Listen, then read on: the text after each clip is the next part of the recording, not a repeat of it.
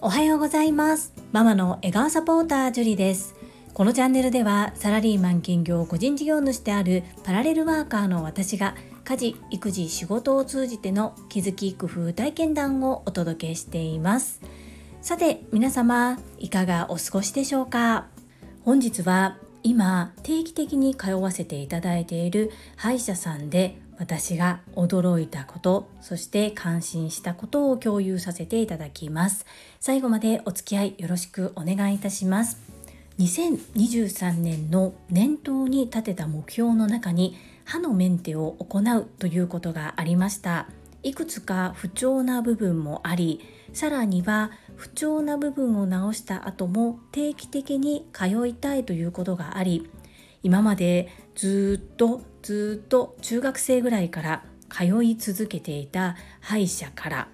いろいろと吟味をして自分でここだと決めたところに今通わせていただいているのですがそこが本当に気持ちの良いサービスを提供してくれています。過去にもこの歯医者さんの対応で私が感動したことそして日常に取り入れたいなと思ったサービスの提供の方法などをお話しさせていただいたんですが今回もまた違った部分で発見がありましたので3つに分けて共有をさせていただきます。1つ目お任せしたことトータルコーディネート。2つ目一歩先行くサービス。3つ目お得なクーポンと合わせたサービスの提示。この3点でお話をさせていただきます。1点目のお任せしたことトータルコーディネート。こちらですが最初に伺った時に相談枠という時間の設定で伺いました。その日は何もしてもらえない日だったんですけれども私がああしたいこうしたいここに不調を感じている。この部分をこのように改善したいなどの思いを全て吐き出しました。そして順序はお任せします。ですがこれらを改善することはできますでしょうかと先生にお願いをしてみて聞いてみたところ全部できるということでした。金額に関しても明確にここは保険適用でできますよ。この部分は実費になりますよと詳しくお伝えいただきましたのでトータルコーディネートをお願いしていました。一つだけあえて言うならば今全体のうちのどこにいるということが分かりづらかったかなというぐらいです。でほとんど治療はもう終わりましてこれからはその治療した部分を悪くしないようにそしてこれから口腔衛生状態を保つためにどのように行っていったらいいのかっていうところをコーディネートしてくださっています。とっても満足しております。2つ目一歩先行くサービス。今回の本題といいますがメインテーマはここになります。その歯医者さんは結構予約が取りにくいです。そして電話してもだいたい12週間もしくは3週間先ぐらいしか予約が取れません。さらに私は平日の昼間働いているためになかなかこう時間を工面するのが難しく一番通いやすいのは土曜日の午前中なのですが私と同じような境遇の方がおそらく多いのでしょう。なかなか取ることができません。よって苦肉の策で平日の一番最後の受付時間に予約をさせていただきそれでも会社が終わってから行っていては次男の迎えには間に合わないということで可能な限り次男の迎えに間に合う時間で最後の時間帯に予約をさせていただいて会社はフレックスタイムを利用して別日で会社の足らずの勤務時間は補うようなことを行っていました。まあ、月に一度ぐらいですのでなんとか調整がついていたという状況です。そんな私のことを見て知っていてか知らずか予約が取りにくいことをご存知だった予約担当の方がもう3ヶ月先まで月に一度のペースなんですけれども率先して予約を取ってくださりそして1番で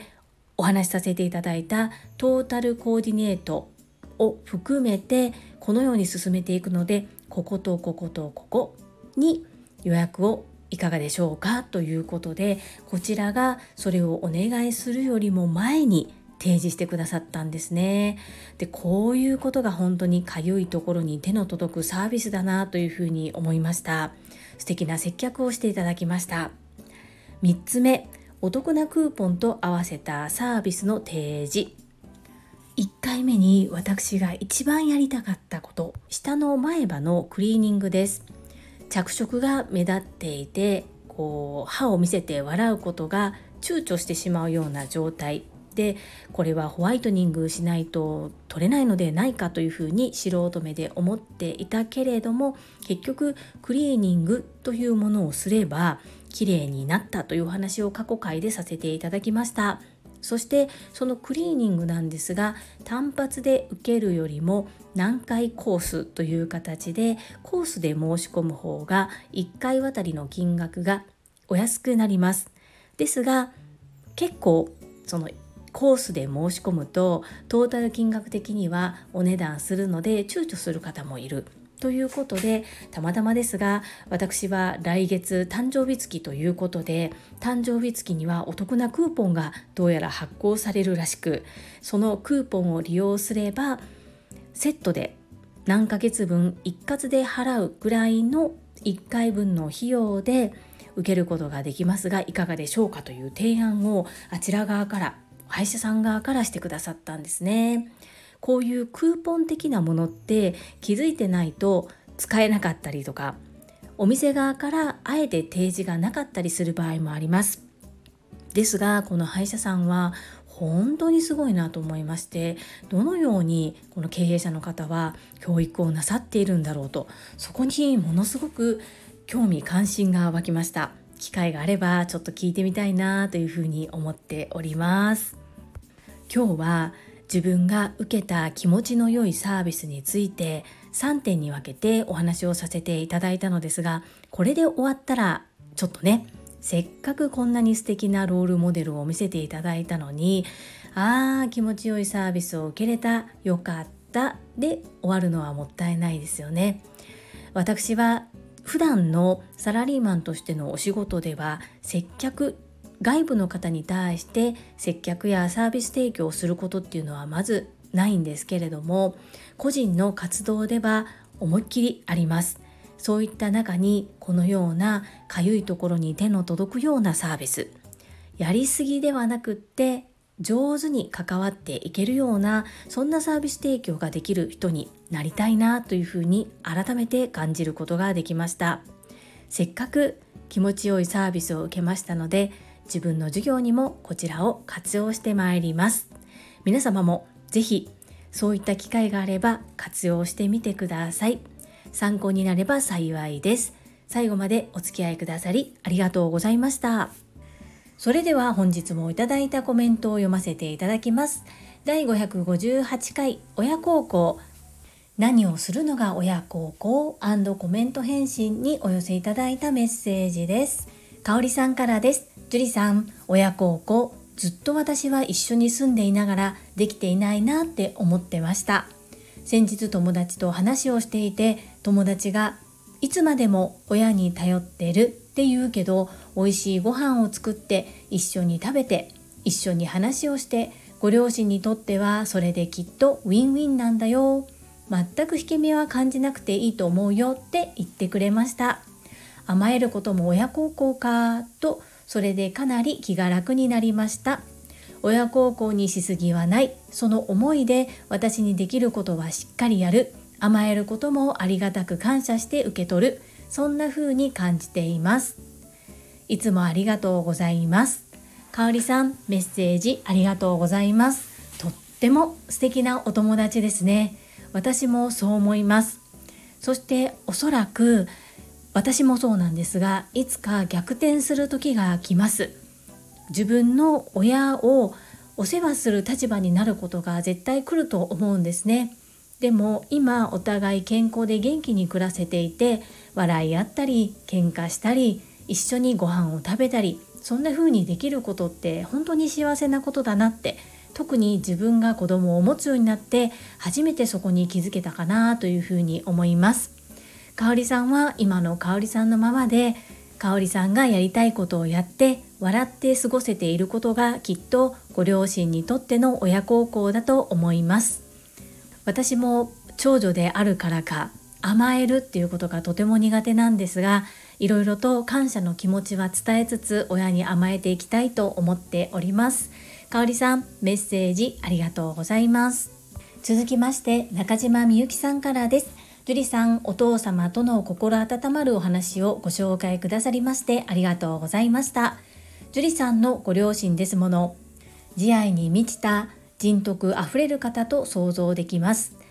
私は20年前に母を亡くし毎朝お水とご飯を備えお香をあげ感謝を伝え父には昨年16、7年ぶりに再会し父の手を握り感謝の言葉を伝えることができました。これは朝倉先生の教えのおかげさまです。樹里さんご両親とのことよかったらこれからも配信ください。面と向かって親孝行ができている方のお話を拝聴するだけでも得られる喜びがあります。どうぞよろしくお願いいたします。中島みゆきさんメッセージありがとうございます。早くにお母様を亡くされたんですね。そしてお父様のことは先日朝倉千恵子先生のボイシーにてお話しくださいましたので存じ上げております。本当に再会することができてよかったですね。そう言われると私は配信の中であまり両親に触れてなかったかなというふうに今感じています。少しずつ自分の父母そして嫁ぎ先の父母のことも音声で残していけたらな。そして私がどのように関わっているのかっていうところも配信できたらなというふうに思うことができました。中島みゆきさん素敵な機会を与えてくださりありがとうございます。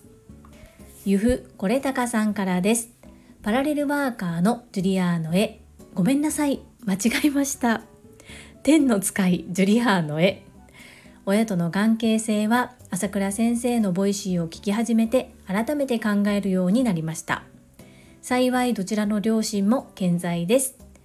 嫁は毎日電話をしています。生まれるのが遅かったらなかなか毎日国際電話はできません。ありがたい世の中です。さすがに私は毎日親に電話はしません。ただ1年前にスマホのオプション契約を契約しました。10分以内であれば話し放題のサービスです。これであればちょっとしたこと、リカちゃんのお人形買って。とか、サーモンのお寿司が食べたい、うんぬんの子供の声を伝える時に。ストレスフリーで連絡できます。親に連絡しやすい環境を作ることで。話しやすい仕組み作りを作って。親への連絡を習慣化しています。やはり習慣化って大事です。これたかのメッセージありがとうございます。最初の天の使いこれはドクターロバーツ和夫さんのモノマネですね。本当にこそばがゆい感じなんですけれどもいじられましたね。私も毎日両親には電話しないんですけれども奥様は特に遠く離れているからこそっていうのもあるのかなというふうに思います。主人の母今70代ですけれども未だにご両親が他界されるまで毎日電話をしていました。それもおそらくすぐ会える近くの場所に嫁がなかったからだと思います。本当にしょっちゅう電話がかかってきていてずっと愛されてるなーっていう風にそばで見ながら感じていました。それを目の当たりにした時に親にとってはいくら子供が70代になろうともいつまでたっても自分の子供に変わりはないんだなっていうふうに見ていました。Wi-Fi が飛んでいれば今だと LINE アプリは無料で話せますしいろいろと無料の通話サービスもあるので本当に今の世の中ありがたいなというふうに私も感じております。最後に締めで習慣化について話してくださるこれたかのさすがだなと思いながら読ませていただきました。メッセージありがとうございます。続きまして石垣島のまみさんからです。樹里さんこんにちは。石まみです。親孝行本当に難しいですね。何をすれば両親が喜んでくれるのか両親にしか本音がわからないですもんね。私は昔親孝行は自分が結婚して孫の顔を親に見せることだと思っていました。母親からもずっとそのように言われ続けてきました。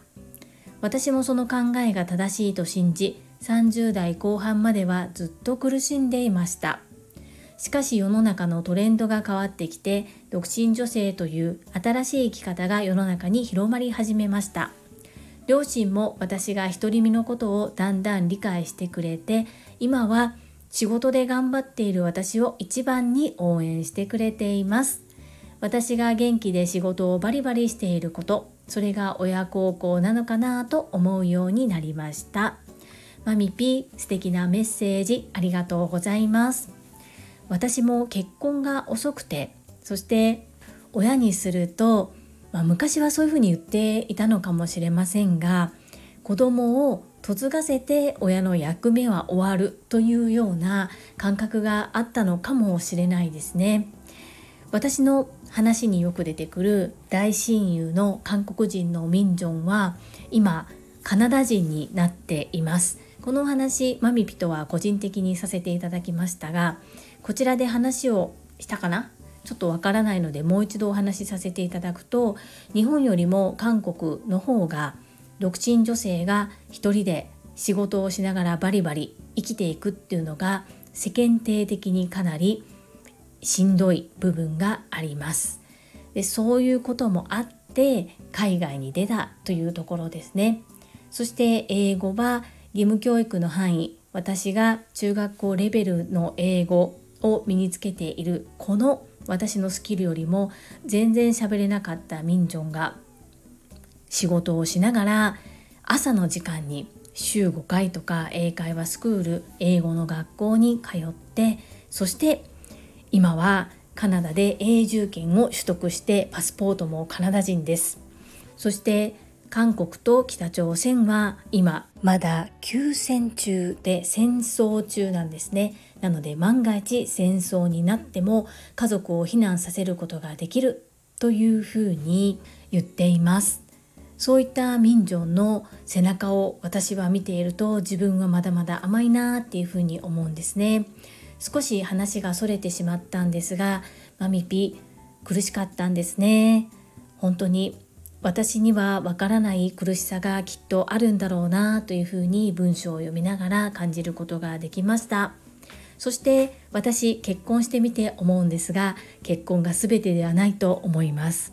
そしてやりたいなカモさんに会いたいなと思えば時間さえなんとか工面すれば会いに行ける。自分のやりたいこと会いたい人に自由に会いに行けるっていうのはやっぱりそこは本当に特権だなというふうに思います。結婚という形でなくても人生のパートナーがいればいいのかなそんな風にも思ったりもしています。マミピーなかなか言いにくい胸の内を話してくださりありがとうございます。そしてマミピが幸せそうにお酒を飲んだり楽しいことをして笑顔でいれること。それがご両親にとっての一番の親孝行だと思います。お仕事している姿もめちゃくちゃかっこいいです。これからも素敵なマミさんでいてください。メッセージありがとうございます。そしてこのマミピのメッセージにコレタカーノからコメントをいただいてます。石まみさんは自分の気持ちを言葉に包んで人に伝える技術がありますね。単なるガラッパジちゃうやん。マミピいかがでしょうか？そうマミピは本当にアウトプット言葉でアウトプットするのがとっても上手です。コメントは全て読んでいるけど基本的にはコメント返信をされないと公言されている YouTube 講演家鴨頭義人さんからコメント返信をいただく率がかなり高いのもマミピです。本当に素敵なスキルを兼ね備えておられます。これたかのマミピはガラッパチちゃうでめちゃめちゃかっこいいスーパーウーマンで私たち GSL7 期の間ではものすごく憧れでかっこいい存在です。最後に高尾さんからです。毎日ほめほめ100本ノック55親に頼るのは立派な親孝行です。頼ってもらえてきっとご両親は喜んでいます。私の考える究極の親孝行は親より長生きすることだと思っています。私の姉は30代で病気で旅立ちました。その時の親の悲嘆を見ていてとにかく私は親より長生きをしようと決めました。そんな両親もすでに他界しています。2人とも80代後半まで頑張ってくれました。私は両親が年を取ってからできた子でした。朝倉先生が言うように後悔するところがないわけではありませんが親を送り出せたので親孝行大成功です。高尾さんメッセージありがとうございます。そして大切なこと言いにくいことを共有してくださり感謝申し上げます。お姉様早くに亡くされたんですね。ご家族一同とっても辛かったと思います。私も今親になってみてこの子供に先立たれるということをもう想像しただけでも本当に胸が詰まって苦しくなる気持ちになるので相当だったと思います。そしてお姉様の分もしっかりとご両親を見送られたっていうこと本当にこのお話を聞かせていただいて親を送り出せることが最大の親孝行。本当にそうだなというふうに思いました。高尾さんのあの安心できるような素敵な笑顔っていうのはこういう悲しさを乗り越えたところにあるんだなっていうことを改めて感じることができました。高尾さんとても大切なことに気づかせていただき本当にありがとうございます。今こうやって親に甘えることができたり親と会話できるってことは本当にありがたいことなんだなということを改めて感じさせていただきました。高尾さん本当にありがとうございます。はい。いただいたメッセージは以上となります。本日もたくさんのメッセージやいいねをいただきまして本当にありがとうございます。とっても励みになっておりますしものすごく感謝しております最後に2つお知らせをさせてください1つ目タレントのエンタメ忍者みやゆうさんの公式 YouTube チャンネルにて私の主催するお料理教室チェリービーンズキッチンのオンラインレッスンの模様が公開されております。動画は約10分程度で事業紹介、自己紹介もご覧いただける内容となっております。概要欄にリンクを貼らせていただきますので、ぜひご覧くださいませ。2つ目、100人チャレンジャー in 宝塚という YouTube チャンネルにて42人目でご紹介いただきました。こちらはなぜ私がパラレルワーカーという働き方を選択しているのかということがわかる7分程度の動画となっております。こちらも概要欄にリンクを貼らせていただきますので、合わせてご覧いただけると嬉しいです。どうぞよろしくお願いいたします。それではまた明日お会いしましょう。素敵な一日をお過ごしください。ママの笑顔サポーター、ジュリでした。